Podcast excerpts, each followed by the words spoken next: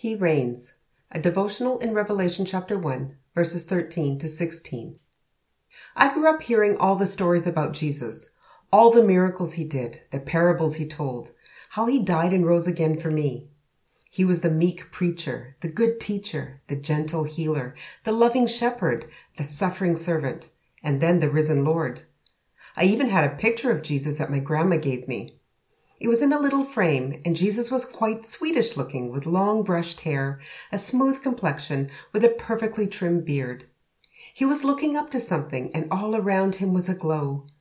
I now call this Jesus of my childhood Safe Jesus. And while Safe Jesus might comfort a little girl as she lays down to go to sleep, Safe Jesus doesn't seem too helpful for the unsafe world we live in. Every day we face the dangers of our secular society that's trying to silence our voice. We struggle with the temptations of a politically correct, consumer-based, capitalistic society that drains us of our humanity while trying to convince us that this is all there is to being human. Our desires are stimulated by a constant bombardment of advertisement, sexuality, and the easy life.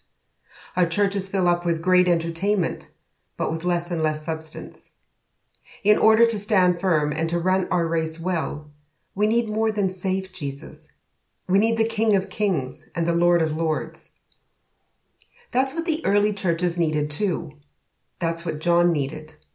And when he turned around that day to see the one who spoke to him, he did not see safe Jesus. He saw Jesus in his resurrected form. He saw strength and power. He saw wisdom and holiness.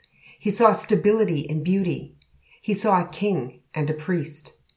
This was his best friend, the one he simply called Jesus. But now he saw him as he really is, all powerful and all knowing. In his book, The Lion, the Witch, and the Wardrobe, C.S. Lewis uses a lion as a symbol for Jesus. Aslan is a lion, the lion, the great lion. Oh, said Susan, I thought he was a man. Is he quite safe? I shall feel rather nervous about meeting a lion. Safe, said Mr. Beaver. Who said anything about safe? Of course he isn't safe. But he's good. He's the king, I tell you. This is the real Jesus as he is now. Not a baby in a manger, not a humble teacher or preacher, not even a compassionate healer. His time as a suffering servant is over. He is now as he always was, victorious, powerful, wise, and good.